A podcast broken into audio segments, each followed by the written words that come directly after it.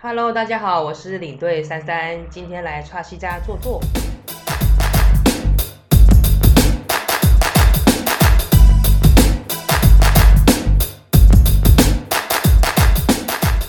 嗨，我是抓 C，我今天邀请了我的同行，也是我认识很久的领队领队朋友珊珊。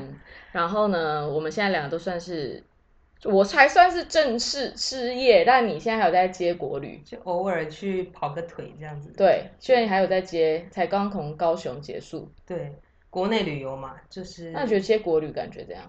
感觉很不一样哎。其实我觉得，我觉得每个领域的那个状态的感觉不太一样，不过都还是一样是服务客人嘛。而且都台湾人啊，对，全部台湾人。那你平常主，你可以介介绍一下你的这个领队的工作经历。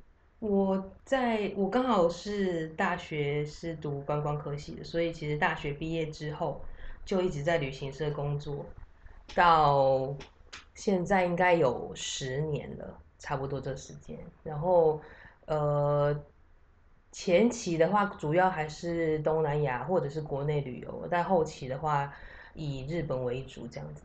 所以你刚进去那个旅行社的时候，你就已经考上领队执照了？对啊。哦，是哦，你进去的时候就已经有。对，我后面是换，后面是考日文的，因为他们说就是日本的，他需要有日文的。对啊，对啊，因为日文是全程要讲日文，而且是导游跟领队是一起。嗯，再讲一下，因为有的人可能没听过我关于领队的那一集，再讲一下导游跟领队的差异。领队呢是带台湾人出去。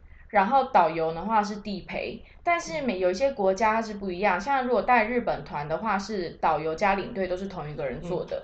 然后如果是带其他像东南亚的话，会当地有一个讲中文的导游，然后会再配一个领队。那像我带特殊线的话，呃，可能像是去肯亚，就是呃导游跟司机是同一个人，但是他们就是讲英文，然后我们领队要负责翻译跟照顾团员。所以其实很多国家的旅导的。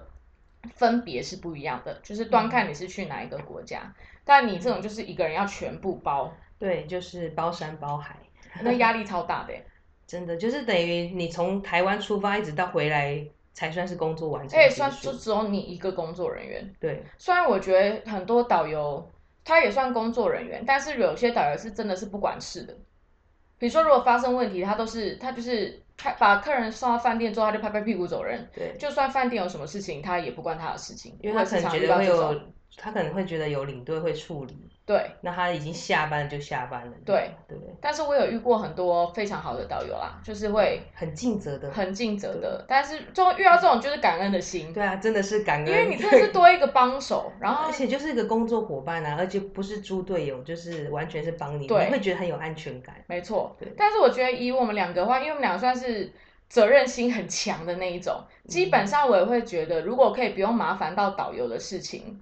可以自己处理的就自己处理，就是除非是语言真的不通，嗯，就比如说柜台人员不会讲英文啊什么的话，才会是自己处理，嗯，不然的话，他不是才会不是才会请导游处理，不然的话几乎都自己自己搞定。对，能够伸伸伸出他们想要的东西，可以帮他们解决的，对，哪怕就是变成水电工去帮他们修水龙头这样，对。但是但是还好啦，就是呃还好，目前遇到的导游都没有那么。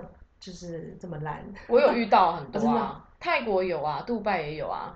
但是我要讲就是有一个，就是我发现我带团这么久，发现一件很特别的事情，就是台湾人呢出去，比如说发生事情的话，他都会先骂领队，他不会骂导游。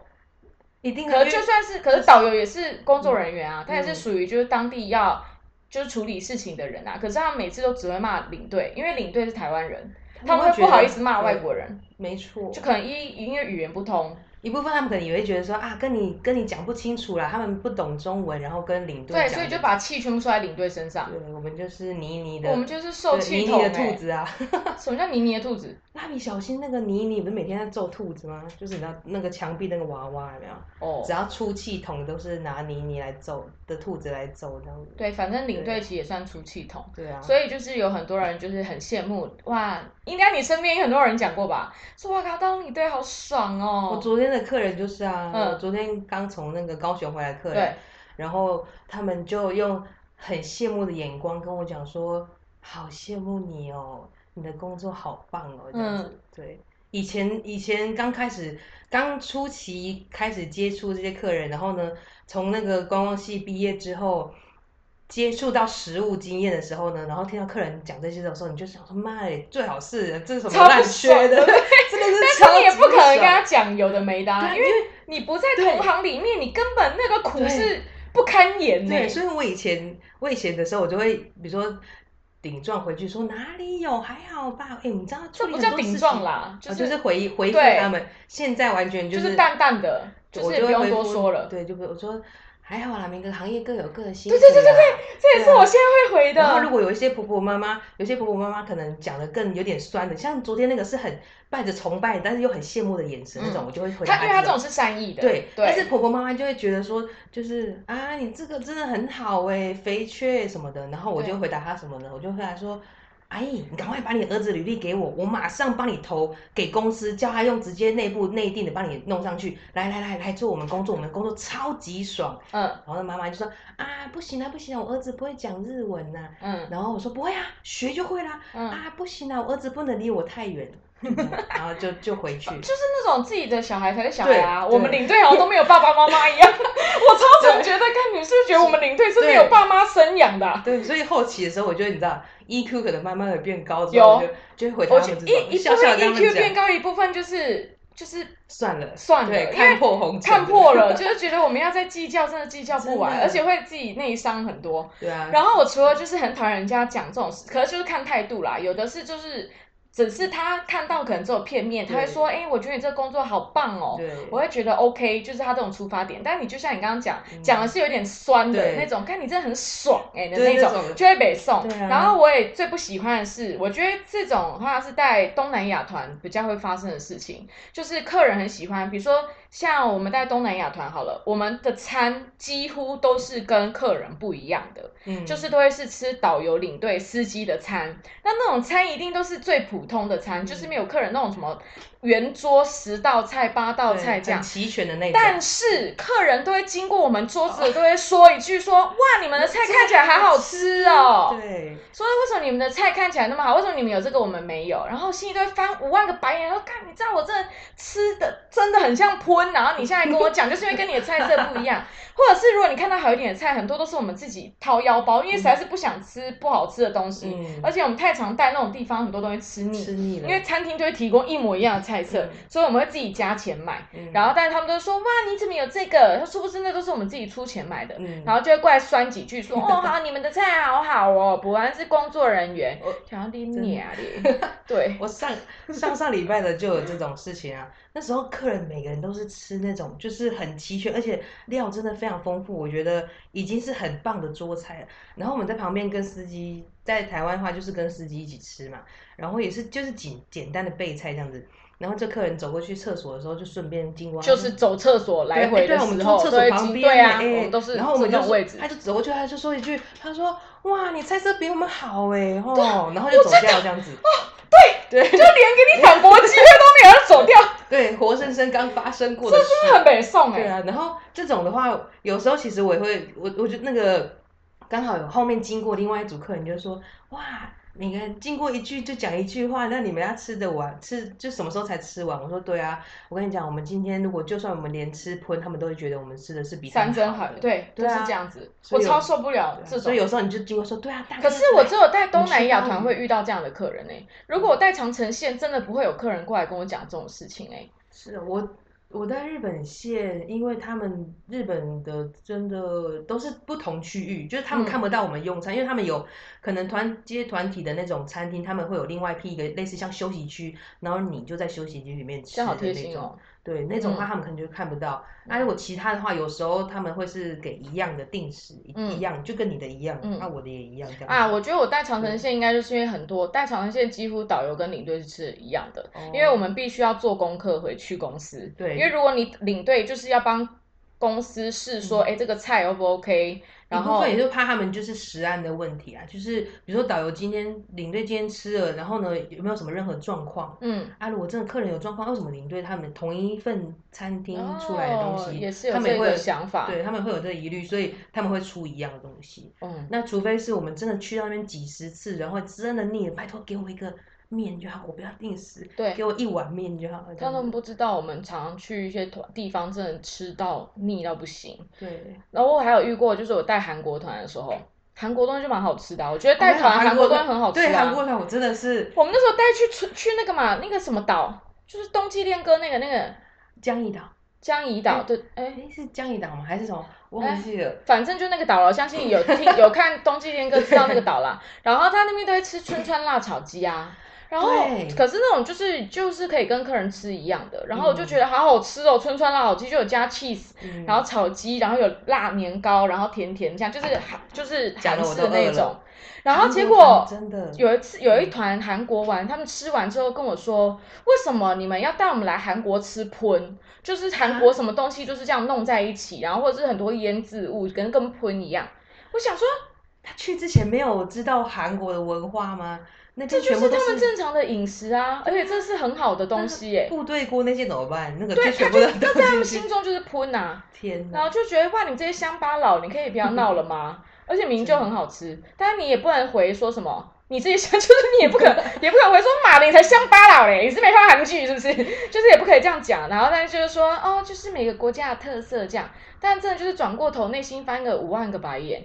就觉得你们这些人，对啊，这种就是去日本的人，然后跟你吃定食，定食很其实很多都是冷食，嗯，然后那客人就是你知道，这台不修本奶零零啊那样子，就是咸东西这样子，嗯，对啊，出门之前都不知道你在台湾吃的，其实我觉得可能是韩国料理跟日本料理在台湾很多，他们可能知道都还是选他们自己喜欢的那些热的，嗯，或者是他的那种料理这样，对啊，真的。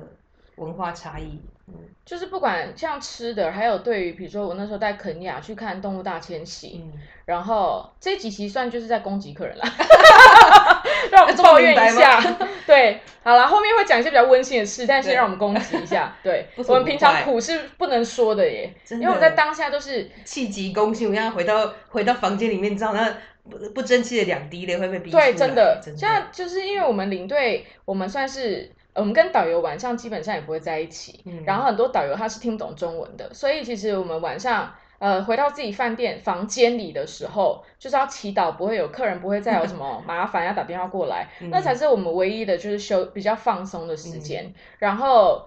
我们的工作其实就是自己一个人负责全部，然后你不会有人是可以听你诉苦，因为在那个当下，你就是一个人负担这样的工作。那服务业本来就很辛苦，但是因为我觉得我没有，我觉得只要收到钱的工作，它都是辛苦的。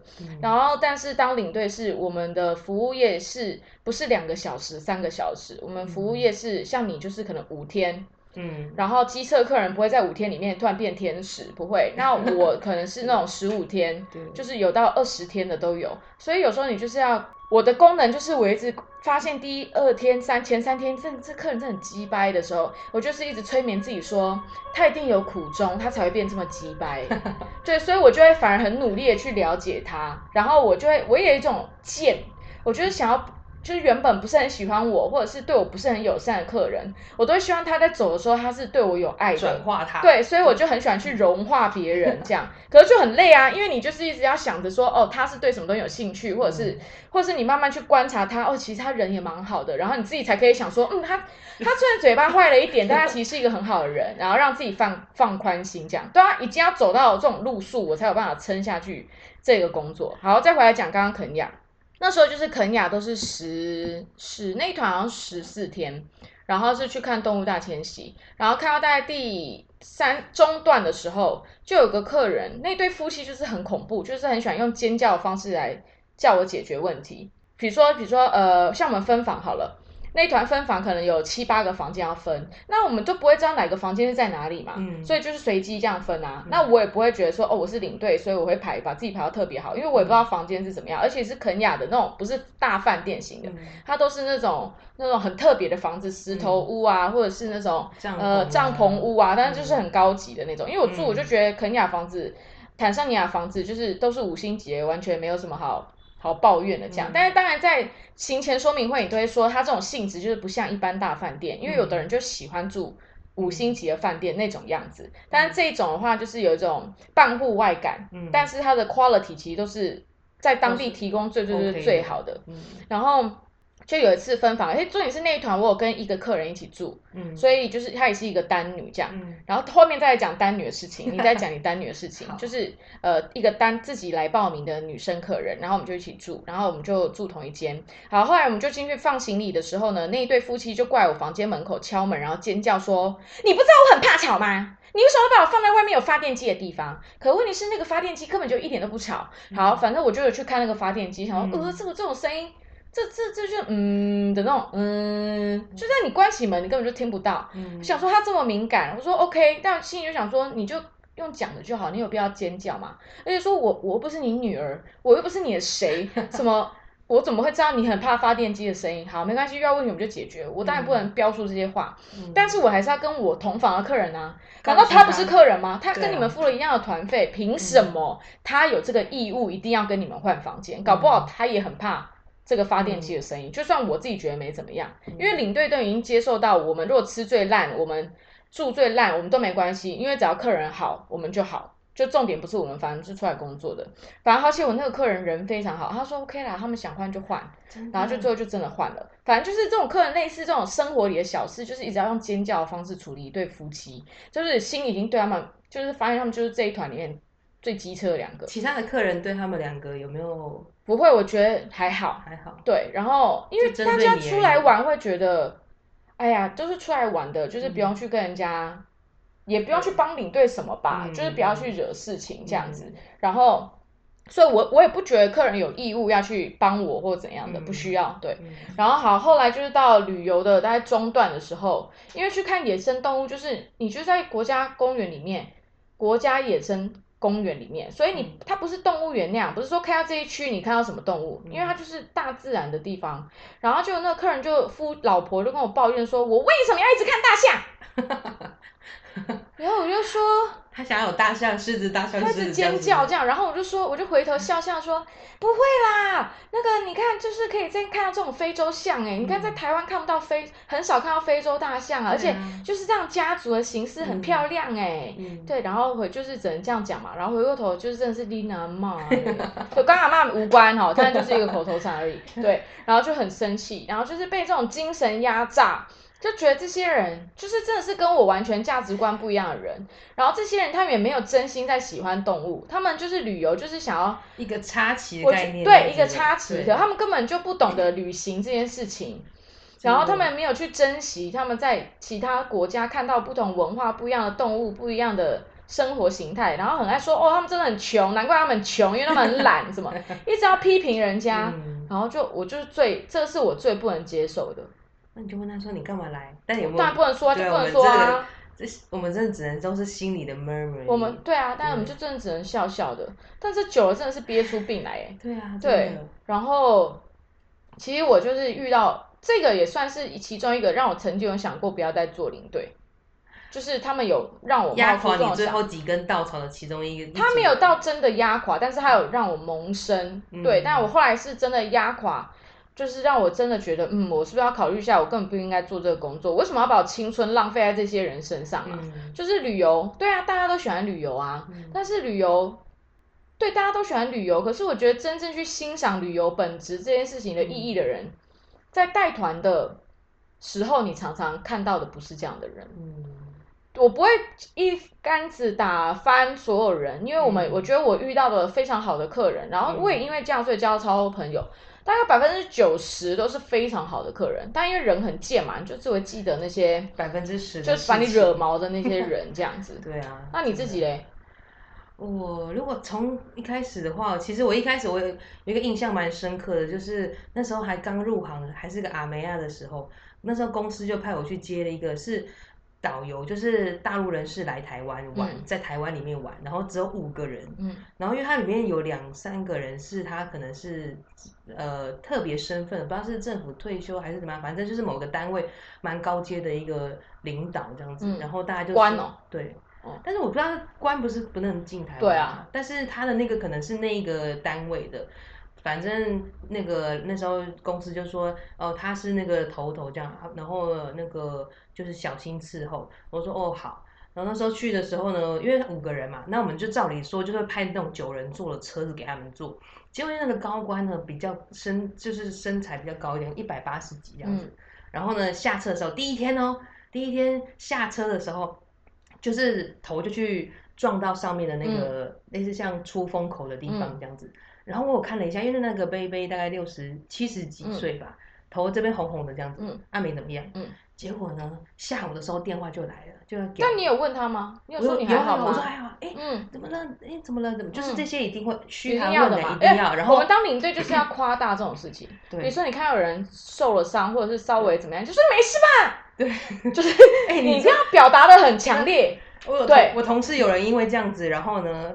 回来被克诉，因为他反应的不够强烈。对，回来就说领队没有感情心，美感超多。对，你不够热烈的话，他们会觉得你。而且你要表现给别人也看到，你有在关心他。对。然后那时候呢，他就是撞到一点点红红的，因为哎，等下等下，我们是真心的关心他哈。对，这样讲好像是我们在演戏，是我们必须要放大。对对，就是要有一点点表演的细胞，但是呢。就是还这是正常啦，一定会当下一定会关心嘛，就是说需不需要那个有什么有没有破皮有没有受伤头有没有怎么样要看医生什么这些这样子，然后他们人就说没事没事没事这样子，就没事没事儿对没事儿没事没事嗯，小声真的没事嗯，然后表情也他们也是很浮夸那种，然后呢就是到了到下午的时候呢，我就接到电话了这样子，然后旅行社就跟我讲说搞什么东西。发生事情都没有跟我讲这样子，然后就说怎么了吗？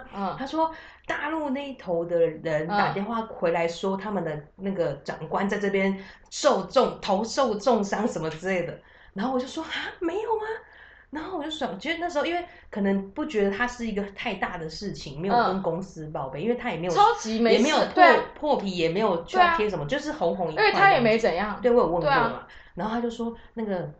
那边的人打电话回来说，那个他那个那个高官怎么样怎么的？我说没有啊，他是确实有撞到怎么样，就是只是红红的，然后对方也说不需要看医生。对对，然后也不需要包扎。对，不需要包扎。然后呢，他就说什么，你就是因为派太小的车子让我们的那个长官坐，才会发生这种事情。嗯。隔一天，因为他们行程是八天的。嗯。然后隔一天呢，那个就换成。那种就是大巴车，对，然后要三排座椅坐沙发那种，对，三十个人坐大车，嗯，然后来的时候呢，然后他就说啊，换车啦。啊，这么麻烦，我们才五个人而已啊！嗯，这样子这样子活移移动也不太方便啊。我说没事，这样坐起来比较舒服。嗯，然后呢，他们就上车了，这样子。嗯，然后光换车就换了三次。嗯，就说那个大车太麻烦啊，然后这样子上上下下之后又再换一台保姆车这样子。嗯，对。然后那个有一天就是行程，他们一定会来那个故宫去参观。嗯。那那时候呢，我们就带去故宫嘛，然后想说呢，让故他让他在那边体验他们那边的，就是中餐那边就那个港式点心那种的，然后公司就说呢无上限，嗯，就是你要他们吃什么都点这样子，我就把所有的菜单点一排，然后呢也点甜点什么那些，然后呢呃不定时的过去问他说还不还还够不够要加点这样，他们就在吃，吃的差不多，我看他们在吃甜点，我就说哎还够不够，我可以再继续加点，我就拿菜单过去，然后那个长官就说哦。那够了，够了，撑着呢，撑着，撑着呢。然后就说，哦，好啊，那够了，那我们差不多就走了。那天晚上我印象非常深刻，我们那天晚上就回到那个台北那个凯悦的地方住，嗯，然后住是住那种就是行政套房，有客厅的，然后有房间那种。然后呢，他们的秘书长，秘书长就把我叫去，嗯，就说来来来，你过来一下。然后呢，那个长官就坐在，你不要在那边用气音讲话吧。来来，这边有客人哦，没有，我是在模仿他，因为他就一副很像说，哎来来，就是来那个我们长官找你这样，然后坐下来，长官没讲话，就是手叉着腰。长官就是那个撞到头的嘛？对，嗯，然后呢，旁边找我的是秘书，就是秘书长这样，然后呢，就是坐在那边这样子，然后他就说什么，秘书长就开开炮，就是我就站在那边这样，然后呢，他就说，啊，我就先不说那车子的事情了，头撞到是。你今天中午是吃什么东西呀？塞牙缝都不够，就突然爆音，这样塞牙缝都不够。然后那边那个长官就坐在那边，很像好人的样子，说没事没事没事。然后呢，秘书长就继续说，你给我们吃那什么样的东西，一点都填不到，填不饱肚子。然后呢，那个还给我们吃那些，真的是塞牙缝都不够，一直重复这样。然后我那时候心里万般的委屈，因为我觉得我有问过你们啊。然后我就说。哦，真的吗？那然后你那时候也不要再轻音了。那时候也不敢，就是你知道那时候不敢，你也不能反驳，对，不敢反驳什么。我就跟他讲说，呃，那好，我我下次会注意，就是就是之后接下来会注意这样子。然后就因为太委屈了嘛，下去之后，因为住在住在台北的话，一定会是。没有自己的那个工，就是工作人员的房间，要回家里住。然后呢，下去之后我就直就是在大厅的拉比那边，然后就走进去那个厕所的地方，然后关起门来，然后用那个用那个手帕压住自己的脸，开始哭。嗯。然后呢，是那种就是，就是那种很委屈，很像小媳妇这样。我想，天哪，这真的是超级委屈哎。然后想说惨了怎么办？后面还好长的一段日子，然后呢还在服务他们这样。对，但是后来后来。呃，他们隔天就没有再讲这件事情，然后确实后面几餐都是可能那种看起来让他们觉得很大一桌的桌菜这样子，所以他们就没有特别在讲这件事。然后可能也那时候也想说啊，出来外面看，哇，阿里山风景很美，他们喜欢摄影，所以呢，慢慢的就接纳我这样子，嗯然后呢完成这趟旅程这样。对，那次我真的印象超深刻，因为太委屈，来唱一下，对啊，真的超级委屈。然后呢？重点是你还不能放声哭，因为你在公共场合，然后你就去而且你尤其不能在他们面前哭。对，我就那时候是忍住，然后我就说好，那个就是接下来会对我会我会注意这件事情。那如果有就是任何状况也麻烦，就是当下可以跟我说，我可以帮你马上可以补，就是补足你们这件事情这样子。然后回去压着压着哭这样。那最后结束的时候，有他们有没有说啊？啦，珊珊，你其实做的不错，你很认真工作。有啊，就是因为可能后期不知道可能就是比较好，对，就还不错。然后可能也另外会说啊，谢谢你啊，然后另外再那个给小给小费这样子。你觉得中国人是会比较会给小费吗？嗯，你说还是也不一定啊。可是他那个是有点官，他要摆态，对，要有一点点那个样子，对不对？然后呢，旁边的人也要也要谢谢说啊，谢谢你，嗯，这几天照顾我们的长官啊之类的。因为如果回头来看，确实可能那个他身边那个秘书也是。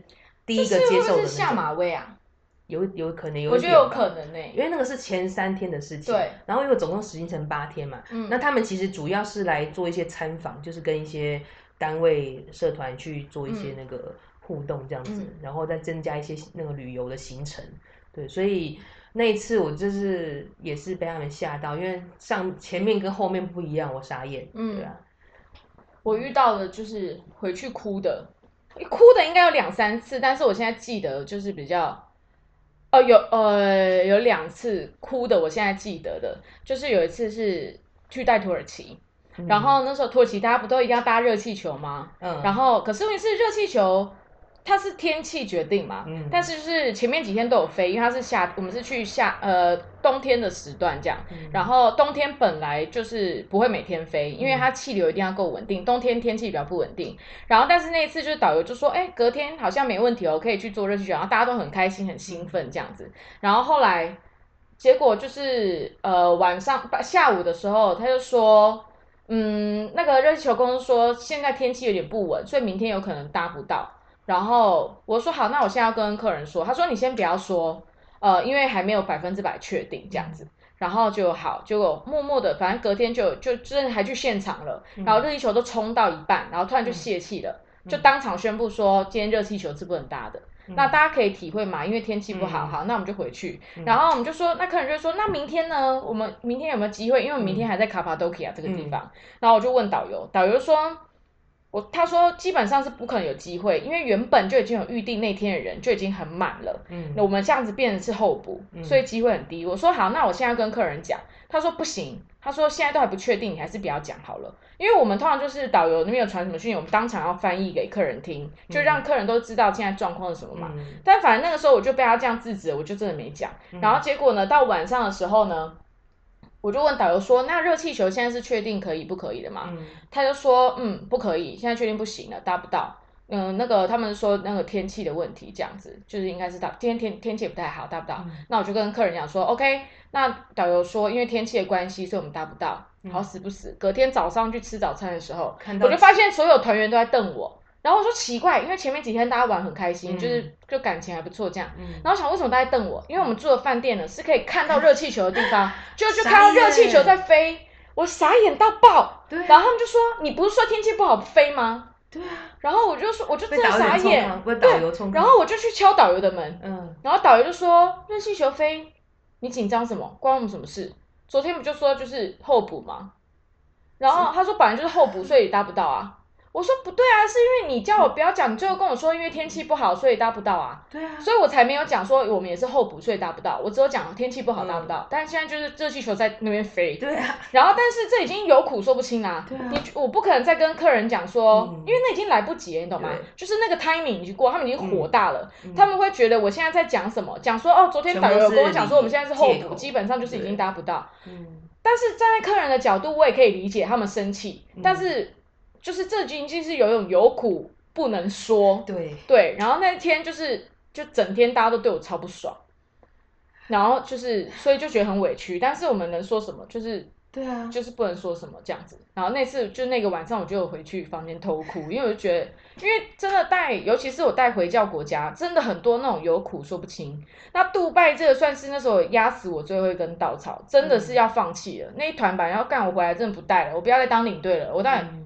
这一生要干嘛？那时候就去杜拜，然后杜拜有个好处就是它有中文导游，因为那边有很多中国人跟台湾人，然后还有中文的导游。然后那团很多二十八个人，我想说哇，这个可以赚很多小费，因为我们的薪水就是靠小费嘛。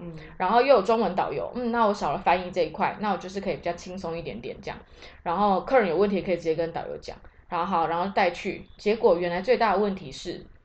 因为他是每个晚上住不一样的饭店，到不同城市住不一样饭店，全部都是住五星级跟六星级的，就有住帆船饭店什么的，然后有住那个哈利法塔，就是全世界最高的那个建筑，然后每一天晚上住不一样的地方，嗯，就到第一天 check in 的那个地方，它叫做阿联，反正就是很奇花的，这个人就是看一些剧会看到的，很红的一个也是五星级的大饭店，然后进去之后呢就要 check in。然后殊不知，我们的我的当时合作的那家旅行社，因为总共二十八个人，所以有十四个房间。十四个房间呢，它里面有九间是用是用跟当地 local 订的饭店，然后里面有呃五间是用 Agoda 订的。那阿勾打一定比较便宜嘛？嗯，结果去 check in 的时候，他说哦，因为你这两个是不同系统订的，然后我们现在普通房不够，所以会有九间房被升等，另外五间房不会被升等，但那是原本的。然后我就问柜台说，因为我没去过，我就问柜台人说，请问这个房有差很多吗？嗯，他说其实没有差很多，还好啦，大概多一个厕所这样而已，而且两个在完全不同边，就因为那个饭店很大，在完全不同边，所以。就是没什么事这样子，然后我说这样子哦，我说好 OK，那我就想说，嗯，那这件事就不要讲，因为我也不可能跟他们讲说只有九间那时候啦，因为我觉得我还没有到那么那么有经验，那时候长城线好像才刚一年开始而已，然后然后我就想说，好吧，那就这样照样分，就是认识的就分一区，不认识分一区这样子，对，但是因为他跟我讲说差一个厕所而已，我想说应该没有差很多，嗯。好，我就分，好死不死，后来就分了，然后就是要去吃晚餐，就约几点在大厅集合，因为饭店都太大，所以都要另外带去厨那个餐厅。就下来的时候，我下来的时候发现有两家人在大吵，在五星级的饭店的大厅大吵，应该说干你啊，怎么那种很夸张，很丢脸。然后我说怎么了，怎么了？然后他就说 Ashley，为什么？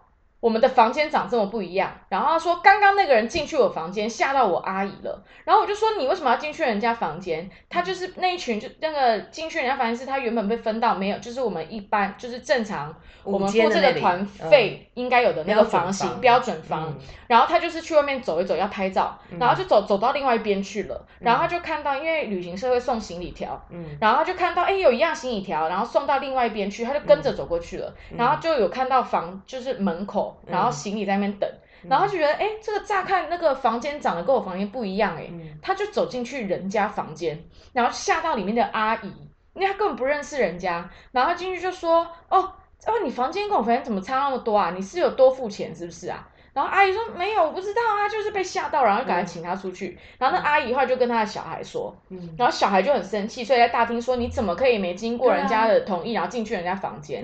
然后最后他们就讲说。好，那不管怎样，为什么我们两个房间差那么多？就是进去人家房间的，然后我就开始跟他们讲这件事情，就说没有，我就说，呃，因为他们的普通房，我绝对不可能讲公司有在阿勾打定，嗯，呃，这个这个是绝对不能讲的。然后这就是领队得处理的事情之一。然后结果进去之后，呃，反正就在那边就跟他们解释说，哦，因为饭店它已经就是有点超卖，所以它普通房不够，所以才有几间房是升等的这样。然后他们就当场就一定很生气啊，嗯，但我也可以理解。我后来就是有反省自己说。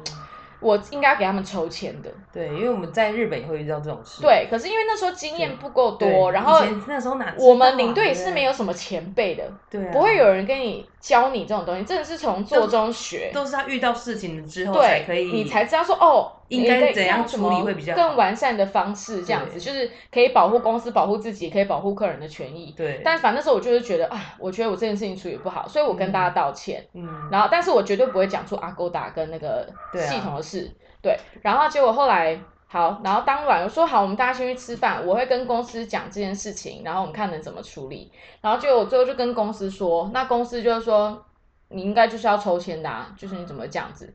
然后我说好，我说那好，我我就讨论完之后，我就说好，那我们住隔天住另外一个饭店的时候，就是我看能不能加钱，让没有住到升第一天没住到升等的人去住升等的房间，这样子，这是我想到的解决方式。嗯，我就觉得那个钱我就自己出也可以。嗯，好，就隔天去就好险，就是真的饭店让我们那五个房间升等，但是。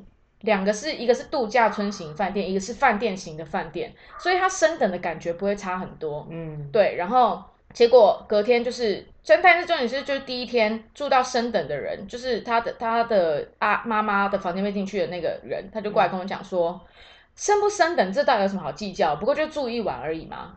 好，然后隔天他不就是没有说他没升等的嘛？隔天的时候他就是我去查房的时候，他就跟我讲说，你他妈这是给我什么烂房间呐？说，他说怎么这我就不相信，这个是我们这个价位付出来住的房间的房型。但因为阿拉伯尤其杜拜，大家一定觉得杜拜看起来很豪奢。嗯，除了帆船饭店是真的六星级，它真的很猛以外，其他那些五星级的饭店，我只能用金玉其外败絮其中来讲，就是外面都很澎湃、很奇花，但是房间其实就跟一般的四星级差不多，差不多，因为它很旧，它只拉皮外面而已。对，房间就是非常非常普通，然后有的家具都很旧了，所以就是没什么了不起。然后他们第二天住到的就是就是这一种，所以他们就觉得第一天可能住太好，第二天他就觉得有反差，然后他就来跟我生气。所以我那时候就带团，每一天查房要花两个小时，而且因为。那个住宿很贵，所以领队也没有房，我都要在自己坐电车去住那种可能商务旅馆这样，但都离很远。然后。但我每天都要查房两个小时，我那时候真的心力交瘁。然后那时候有一个行程是去沙漠里面吃饭，然后看那种肚皮舞表演，在沙漠里面就很有气氛这样子。但是因为那团老人很多，因为那个杜拜团住的都是五星级、六星级，团费非常贵，所以基本上一定都是退休人，有退休，大部分都退休的。然后结果那时候去沙漠那种吃，他就是坐在沙上面，他是没有椅子的。就住坐地毯，你知道老人坐地毯崩溃，对啊。然后而且他是自助餐 buffet，然后那是有好几百个人，他要自己去拿，然后他们就说，就一次又被骂，就说你带我们来这什么集中营啊？就是为什么叫我们自己去拿，要跟人家排队？就是很烂这样，然后让我们老人坐在地上，然后就是又是，当然我一看到沙漠，我就马上去去拜托要椅子，可是椅子不够多，他们几乎整团都是老人，所以我就是有的人就是没办法做到，然后就是被骂这样子，好，那就是每天一直累积，一直累积，我就一直回家哭，一直回回自己的房间哭，这样很痛苦。然后那时候回台湾之后，就是那些第一个晚上没住到升等的人，嗯，他们就集体约好去公司里面去理论，然后他们就说。啊，不会啊，我们觉得领队其实他就是很努力在处理这件事情，他表现还不错。但是我们还是不相信，就是第一天晚上，就是就是我们就是住，我们就一定是住到不好的房子这样子，一定是住到不好的房间。你一定你们没有给我们应当的东西，所以我要你们赔偿。那那间旅行社他就属于挺客人不挺领队的，然后他就是从我的小费扣钱补偿给他们。然后我就是经过这件事情之后。我就跟那个公司说，我以后再也不跟你们合作了。然后那时候我就是萌生退役，但是后来是我就是办了一场就是那个摄影展，嗯，然后有很多我以前带团的人来，然后我才真的觉得我为什么要为了百分之十的人而放弃那九十？就后来换了一家旅行社，哇，整个是一片光明，嗯，就是 OK 就没那么多，所以真的是不同风格的旅行社有不同风格的客人。教育的问题没有，我觉得不同风格的旅行社。你是说他们的那个旅行社的风格这样？对，因为那个旅行社的风格，他就是喜欢，他就是逢年过节要去送礼给客人的，他们就是要伺候客人的，所以他们就被养成领队就是伺候他们的，所以他们的客群就是那种款式。但我后来到了，我现在专做长城线的客人就都比较 peace，嗯，对，所以就是也是要我们领队也是要慎选合作的旅行社。对，我觉得每个真的啊，就是其实每一个环节遇到的那些客人的那个素质，真的我觉得是参差不齐。就是贵的团费的人跟便宜团费的人，其实不会明显的差别，但是就是要看那个公司他们都怎么样去跟客人接洽，前面的业务真的很重要。嗯，因为跟公司风格有关系啊，就是比如说，呃，有的客人他就是喜欢有人伺候他的。嗯，对，但是像我现在合作旅行社没有，他们没有在这种什么逢年过节给你送礼这样子，就是没有没有来这一招，就是大家就是干干净净，你买你购买我们这个商品，我们把我们能做的配套都给你，但也是有一些赠品什么什么，现在带长城线一定要给赠品啊，嗯，什么什么什么插头啊、包包啊，什么有的没的这样子，对，真的，因为旅行社台湾旅行社真的太竞争了，但是这次的疫情会。倒了蛮多的，倒了蛮多的。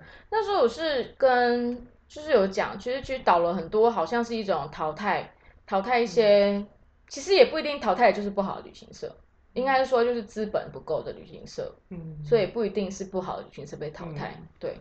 但是发生这种事真的是真的是没人没人晓得，但 whatever，就是哦，讲到这个就是。因为这种东西是我下班之后我不会去跟我的家人，也不会去跟我男朋友讲的事情。嗯嗯，那一段时间真的是压抑到我下班之后，就是真的不跟男朋友聊工作上的事情，因为我不想再回想对那个难过的感觉。我以前也是，我以前也是，就是下班之后，就是踏出那个机场之后，就想说要就是把这些东西抛掉，但我会发现。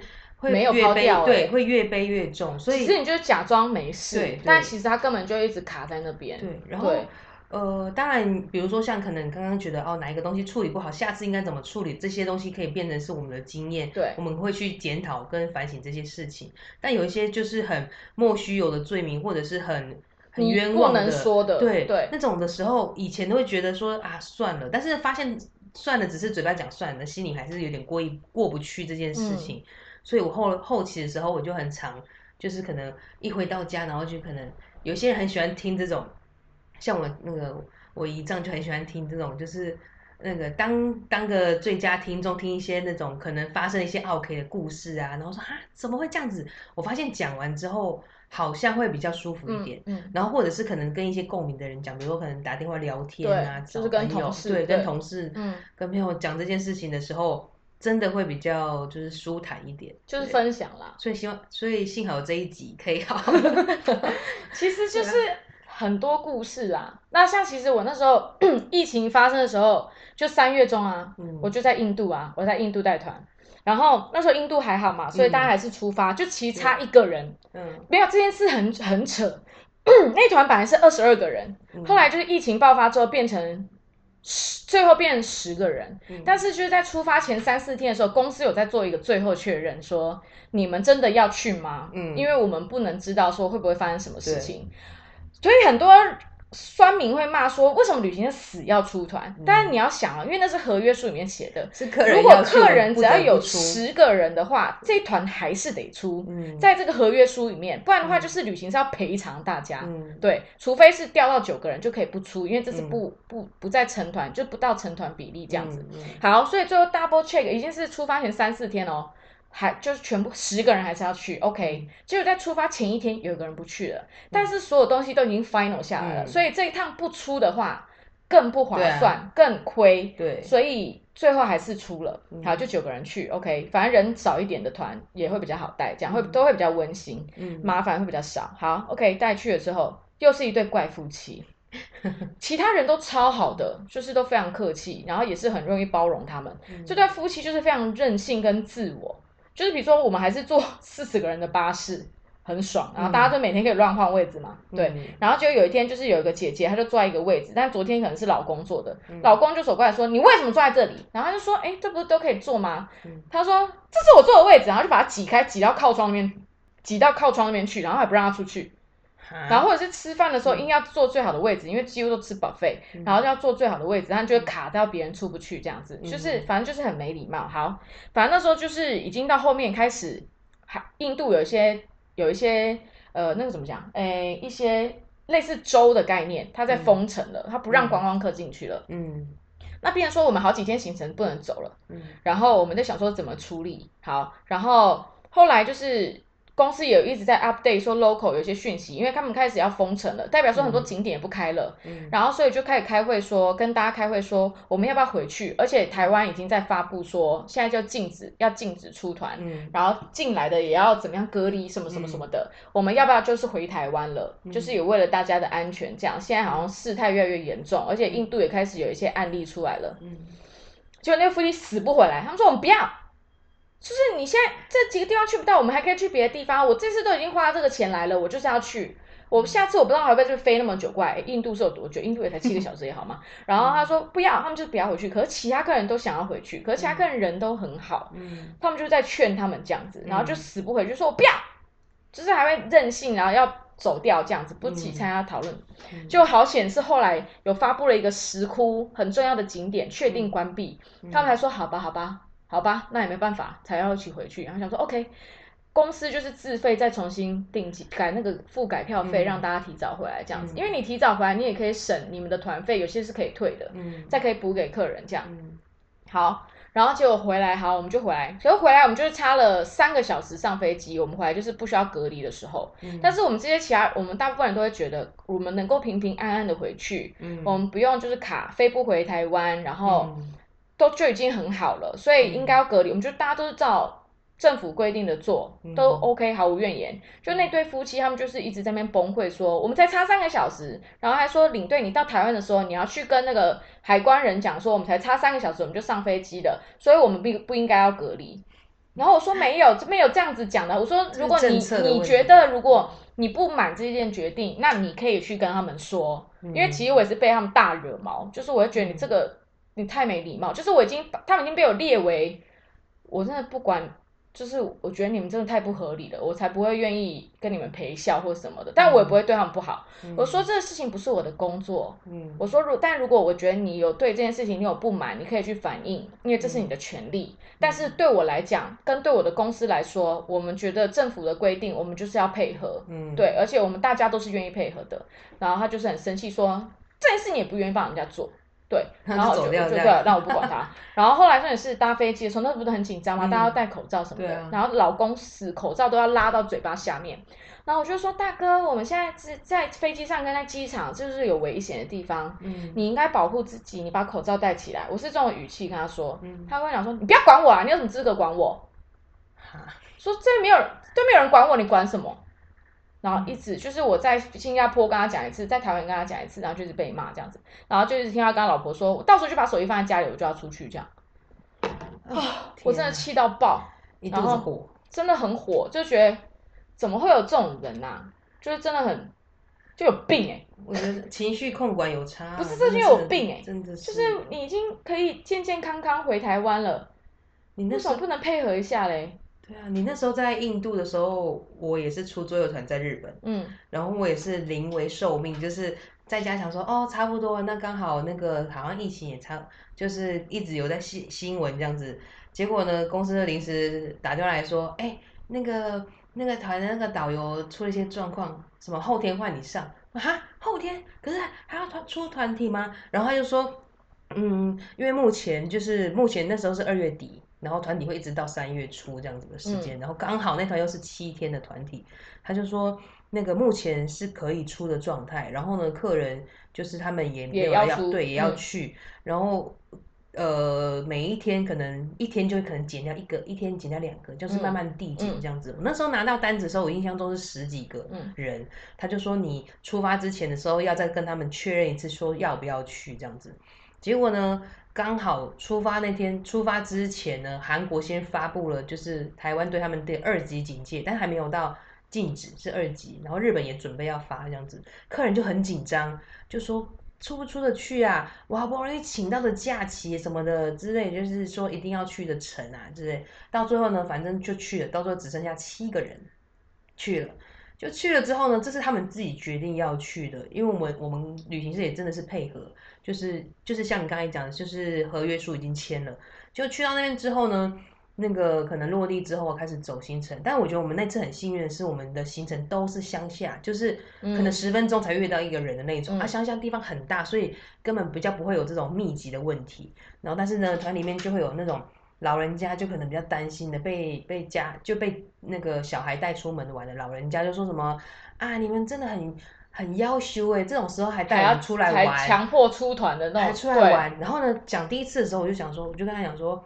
啊，没有那个，我们就是照合约啊，那个就是有团体要出，我们也只能配合啊，这样子。啊，讲第一次，然后后面几次，然后呢，因为我看得出来他们没有，就是不是真的是想要酸这件事，但是就是那种很爱碎念，然后看到我时候就想说啊，你们这样的手指着我说啊，你们这样不行呐，什么的，你这样子还这种时候还带我们出来玩，安内哦，安内没塞啦什么的，回去的我要隔离，这样子你你那个那几天那个钱你要付给我什么的。然后那时候就想说，我也被他们一直这样念，我也就是我最讨厌人家这样手指的，对啊，就这样子指。对啊。然后呢，我就说，我就说阿贝，那个决定出来玩的人是你们决定出来玩，和公那个旅行社是履行这个合约的。那你都已经既然都已经出来玩了，你何不就放宽心？而且刚好我们这次行程就是在乡下嘛。然后乡下，你看有遇得到人吗？其实如果假如说你担心的话，你其实全程你可以做好防护措施，对啊。那因为目前他们那边就是没有宣布，而且那个地区是目前那个没有没有发布案例的，嗯，对。所以他的家人也是，就是可能相关行业的人也说，就是医院相关行业也说啊，不用担心啊，你就是搞潮环啊之类的，啊，只是因为他们就是。可能很担心回去怎么办隔离怎么的，嗯，对啊，啊，我们真的只是旅行，而且我们就是旅行，我们就是做我们的工作，对啊，我们也是有人生父母养，我们爸妈也是会担心我们在疫情爆发的时候还要去工作，对啊，可问题是就是我们的工作啊，所以所以就是。有时候遇到这样子的时候，你也会觉得很无奈。就是对啊，我们只是履行合约的那一个人，但是就是可能是正线，就是前线上的人。嗯，那他们没办法讲他们自己的小孩，他们就只能讲我们这样子。有时候就没办法跟自己小孩睡，那些小孩不想听，所以呢只能跟我们这些工作人员讲，因为工作人员是不得不听。没错，所以真的是这种真的是什么人都有。我其实很少就是跟人家讲，就是工作上这些不开心的事情，就是有时候讲座啊，或者是有一些访谈，会有人问，但我自己自己基本上是不喜欢去讲，因为我觉得我也不会在我的专业上写一些对客人的负面的情绪。对，因为一就是我的专业是有客人在看的，二我也不是那么喜欢去讲那些不开心的事情。然后，但是呃，我只会可能就是跟我们。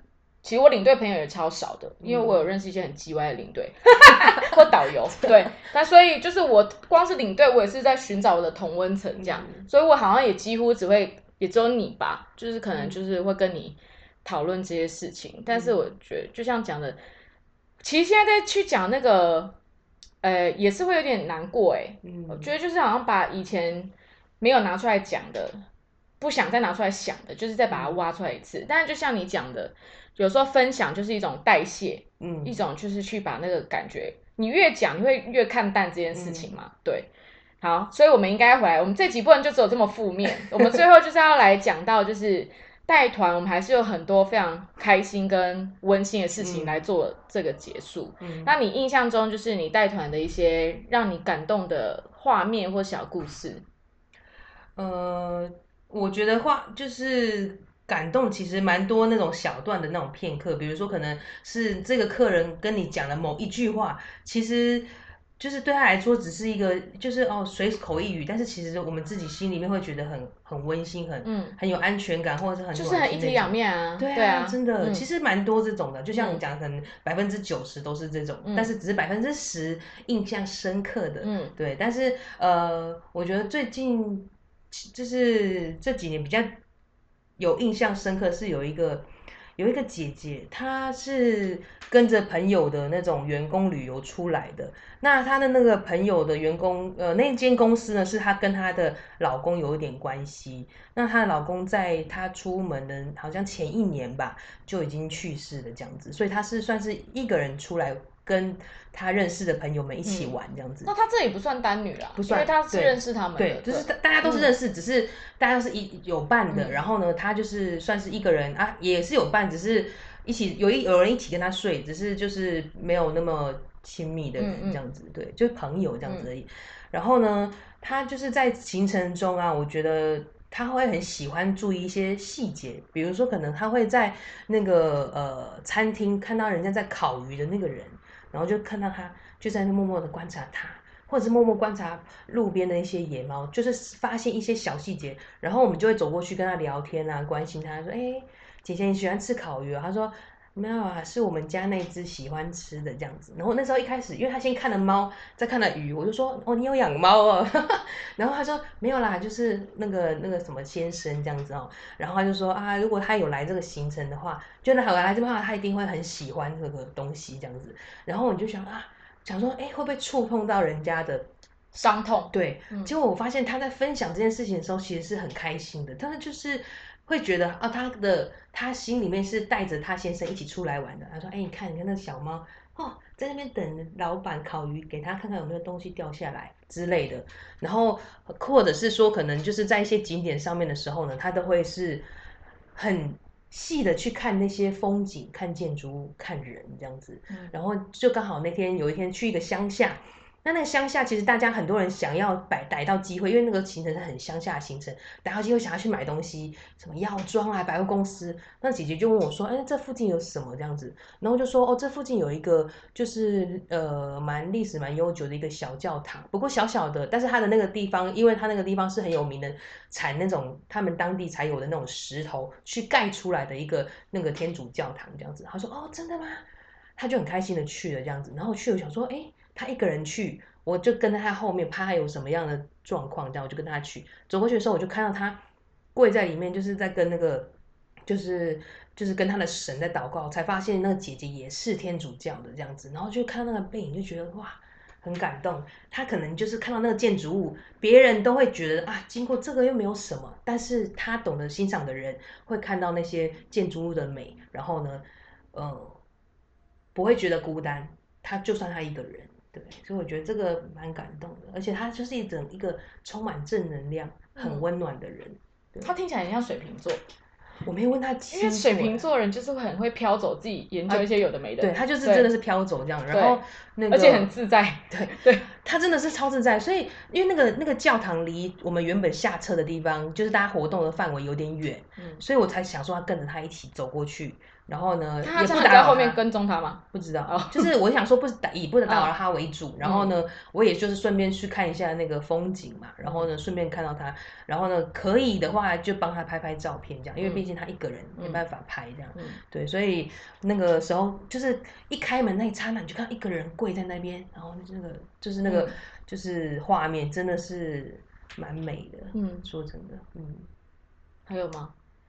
其他还有一个，还有一个也是，就是他还有一个是一个团体，但那个团体很小团，就是总共走十个人的团体，然后里面那个就是他，就是我带过年纪最大的团员，八十九岁的一个爷爷。然后呢，那个爷爷呢，已经他是可以走路，可是真的是走不久，可能顶多走五步，然后就需要轮椅的。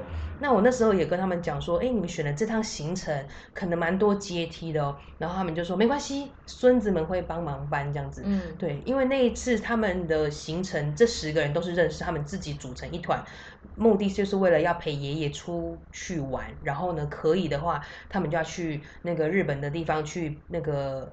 看他那个爷爷的女儿已经嫁去日本几十年的女儿，跟他们会面，然后一起体验，一起玩。其实我觉得老人家要出门，真的这件事情对老人家而言，他们的抗拒我知道可能是不想要麻烦别人，就是因为自己的行动不方便，但是。他们又想要出去外面看看，那因为他们这个自己组成一团，就是因为怕爷爷会耽误到其他人，他们就自己一团。然后呢，孙子们他们真的就是走到哪里，哎，爷爷，你看那是什么东西？什么东西？就是我觉得那画面还蛮美的，好温馨哦。对，而且。就是到每个地方的时候，如果因为其实有一些乡下的地方，那种缓坡就是残障呃无障碍空间的很少，他们就是这样子扛着那爷爷这样子啊，三个人轮流这样扛着。他说：“哎，那个到哪里啊？”然后推他过去这样子，然后又有机会让他跟那个他在日本的女儿可以一起碰面、一起玩，因为嫁去日本。我觉得以那个年代的人，他们说他已经嫁去不知道四五十年了吧？那嫁去那边，你要叫他每天有机会回到台湾去享那个天伦之乐，可能很难。所以我觉得那段时间，那就算只是短短的五天，我觉得那爷爷应该内心也是很满足的。好幸福的家庭哦！对，就是那个画面，我觉得还不还蛮美的。然后刚好那次那次的行程又有去那个。那个船上吃吃那个吃晚餐，然后那个船开出去，然后大家一起看那个窗边那种感觉，哇，真的是还不错。就是这几个，就是还蛮感动的啦。嗯，对啊。我觉得带团真的我会看到不一样的家庭形态。哦，对。对，就是我真的有看，因为我一直以为，我真的我跟我姐有讨论，因为我姐大我六岁，我们就最近有有出去嘛，然后我们就有讨论说，我小时候都以为所有人的家庭都跟我们家一样。就是属于家庭关系稍咸淡薄，嗯，然后比较爆炸型的，就有点像八点档。我以为大家的家庭都是那一种，但是真的带团之后发现，哇，不是哎，真的有感情超好的，嗯，然后真的是爸妈跟小孩像朋友一样，或者是爸妈感情超好，就是走在路上就手牵手，对，就很老的那种。真的有时候我会，其实我会偷拍一些那种背影，然后对老夫老妻手牵手的那种画面，我觉得还不错。就是比如说他们坐在一起，我说哎，你们感情好好，会吵架吗？他说以前年轻会吵，现在没什么好吵的了。嗯，他说我们就是就是这样子啊，升华了。对，然后就觉得哇，好感动哦。所以其实就是真的会因为带团，所以你看到好多不一样的，你有看到很多叽歪的人，你有看到很多可爱的人，然后你有看到很多不同关心上不同各种关系不一样的相处方式。对，我觉得这种也是。这是开眼界的一种方法。对啊，其实我们不只是看到，就是不同国家的美景或景点好了。但是我觉得最会记得的，其实我们最会记得的应该是这些人，他们给我们，我们在他们身上感受到的一些东西，那才是比较会是我们记得的。对啊，景色很美，但它就是很美。对，它是真的就是有跟人的故事，那才是会一直记下来的。嗯，对，其实也会是影响比较深的。而且你会因为就是你这一团的人。如果他们都让你感觉很好，你会更加喜欢那个地方。有。对，会对，可是因为你比较常跑日本，所以你应该就是很复杂的心情。不是，可是我觉得我每一次都会跟我的客人讲说，就是我觉得出门玩啊，就是每个人的旅行的意义都不一样。就是有些人喜欢拍照，有些人喜欢呃吃喝吃美食，然后看风景；有些人喜欢聊天啊，或者是有些人喜欢睡觉，都可以。因为每个人喜欢的旅行的方式不一样。就算你今天来过这个景点是看过的，或者是你今天来过这个景点刚好，比如说可能。啊，想看樱花没有樱花，但是其实景点都是其次，重点是旁边跟的人。嗯，对，因为每一次跟的人不一样，你玩起来效果或玩起来回忆也不一样。还有自己的心态，对对，心态也很重要。真的心态就是自己怎么看待一些事情，就是因为我觉得跟团的人，我觉得自助旅行多的人，他们会比较随遇而安。嗯，但是跟团人他们比较不懂随遇而安这件事情啊，就是。这个比例会比较高啦，但是还是有很多人懂，就是他们会很容易会觉得，呃，他跟人家买这个产品，但如果这个产品跟他所预期的是不一样的，他就会很火大。可问题是很多东西都是不能控制的，天气上的变化、植物、动物会发生什么事情，这都是没办法控制的。但是他的心态要怎么去调整，而不是把气撒在可能我们这些工作人员上面。对啊，这就是我就是像你刚才讲那个压垮你最后一个杜拜团。你讲到这个，就是我印象这生涯最印象深刻的就是那个，就是一个人出来旅游的女女生，对啊，其实她那一次的经验，其实就是在出发之前都会，我们都会有个那种行程的电，就行前的电话说明，告诉他们天气状况需要注意的事项，这样子。就打电话过去的时候呢，他就劈头就先三字经先伺候你，我想说发生了什么事情，这样，他说。那个，你刚刚因为我跟他讲了一下行程，他说你刚才讲另外一个单女对不对？对，嗯，就是他就说你们上面不是写说会会到会看富士山吗？我说对啊，我们住的饭店就是富士山，会完整的看得到富士山的。他说没有啊，你行程上面是写要去富士山，不是看富士山。然后就说，我就看了一下行程，我说没有啊，那个你说的那种行程我知道，但是那个行程会是怎么样怎么样写？然后他说不是啊，你这样子现在是什么欺骗消费者什么？我想说这个是不是有什么出入？你拿到会不会不一样啊？我说那不然我请业务回电话给你好了。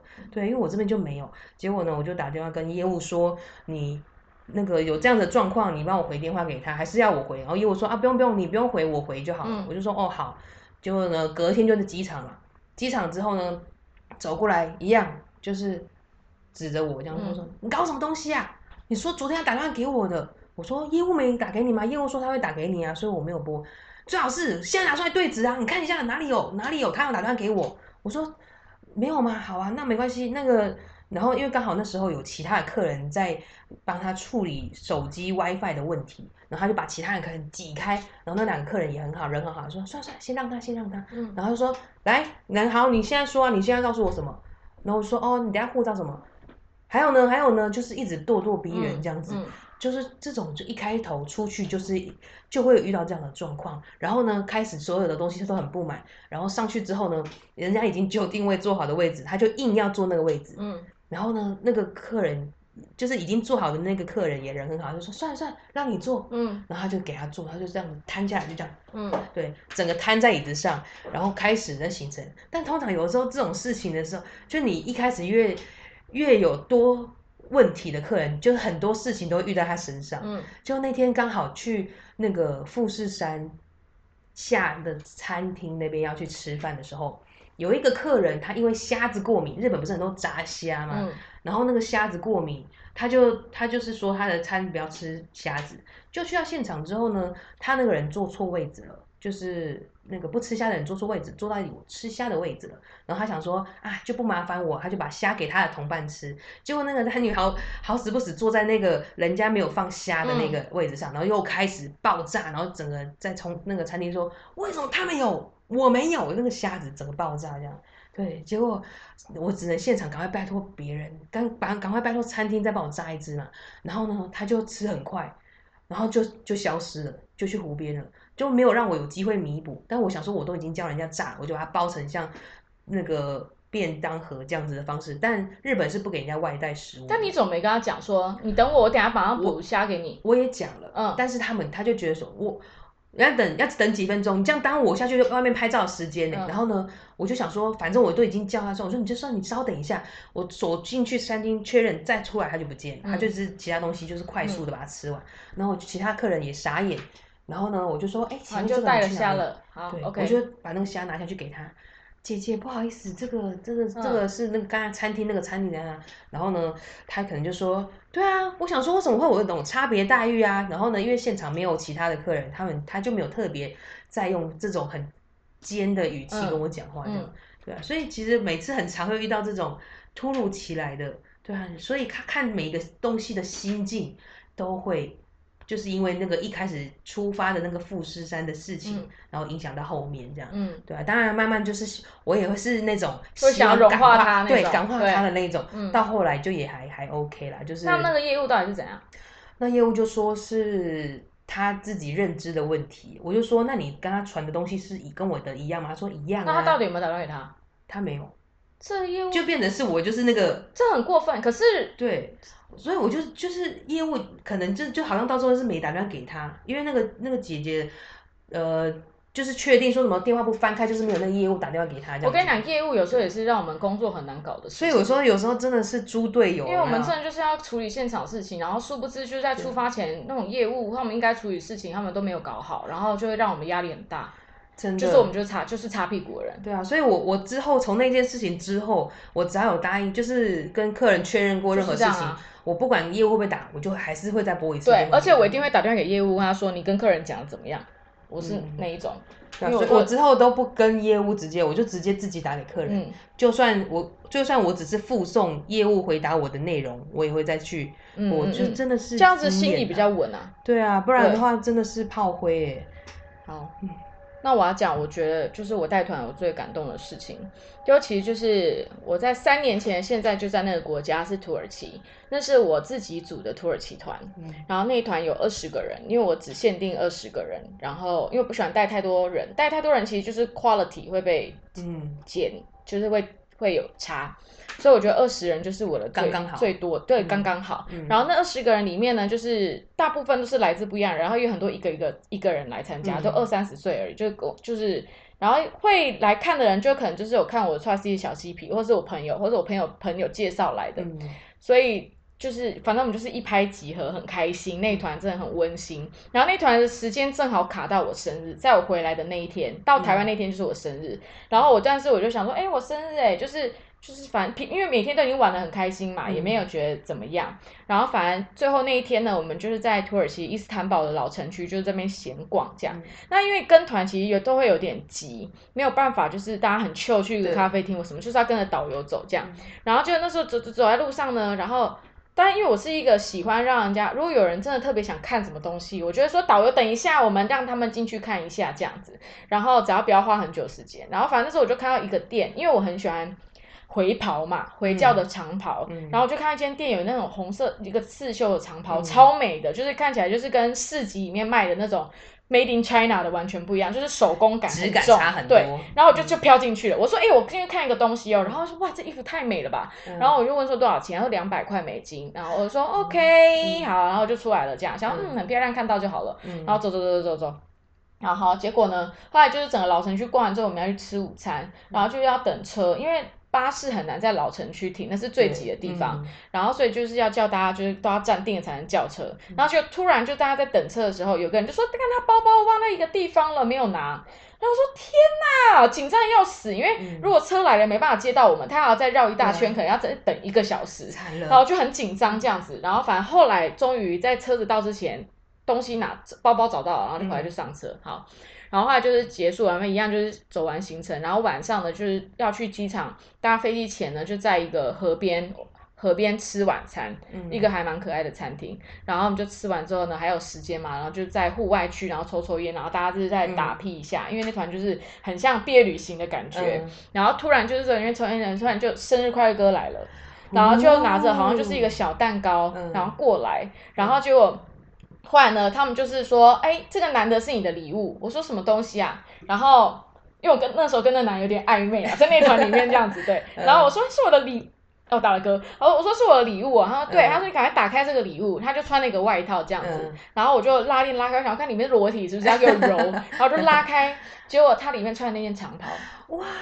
我怎么我边拉我说傻眼，我说干，你们有事吗？然后大飙，真的大飙泪，真的大。飙泪，然后因为我全程都没有发现他们在搞这些，我已经是一个很敏锐的人了。然后就大飙泪，然后就很感动，就很开心，然后就帮我庆生。因为那团的导游人也非常非常好，很认真工作的一个导游，对，就感情很好。然后拍了那种，像我刚我刚讲好多，然后就拍了一个很像全家福的照片，就在那个餐厅，觉得超感动的。我觉得有点就是带团的时候，就是常常会遇到一些，尤其像带。大学毕业旅行，那自主团就不是大学毕业旅行，但是也是同温层，年龄层比较接近。对，就是你会跟他们很聊得来，然后一起享受，然后你们的笑点或是你们喜欢的东西就会很像，那种感觉真的很美好。我们很我们很喜很期待，或者是可能很希望带到这种，就是对，会让你觉得啊，时间过完了，怎么这么快十天就过了，然后会很舍不得。对对，但是就是。那个当下都是很美好的，就是很棒的回忆。好棒哦！对，真的。好啦，我觉得这一集就是应该要用这么正面的东西来当我们的结尾，前面就一直在攻击别人。其实客人们都很好的哟，大部分都是很好的哟，但击败的还是很击败啊，没办法，这就是人世间的道理。对啊，但我还是很感恩的。当然，我们两个是算是很正面的领队了。有真的有遇过很多很很一直一直讲客人坏话那种，然后就超虚伪的。好，这又是另外一个层次，不讲这个了。对，如果有机会再用个 Part Two 这样。如果如果有缘的话，好，大家也可以给我们一些 feedback。如果喜欢听这种有的没的东西的话，可以到那个 Apple Podcast 下面去留言，或者是私讯到我的 Instagram，或是 Trust 的小嬉皮传讯息给我都可以。那很开心今天约到三三，我也很开心。如果假如说有机会的话啦。就是可以下一次也可以讲其他的有的没的，对，那我们就希望看有没有 有没有人愿意给我们一些新的问题，这样子我们可以去发挥一下。欢迎欢迎下方留言，对，到 IG 上留言也可以哦。对，没错。好啦，那非常谢谢大家，谢谢。嗯，虽然呢，不管你现在是在通勤还是在床上，虽然呢我们是在不一样的时间、不一样的空间，但非常谢谢你们跟我一起共享这个将近大概一个小时的。这一集，然后我们就下一拜再见喽，拜拜，拜拜，拜拜，拜拜。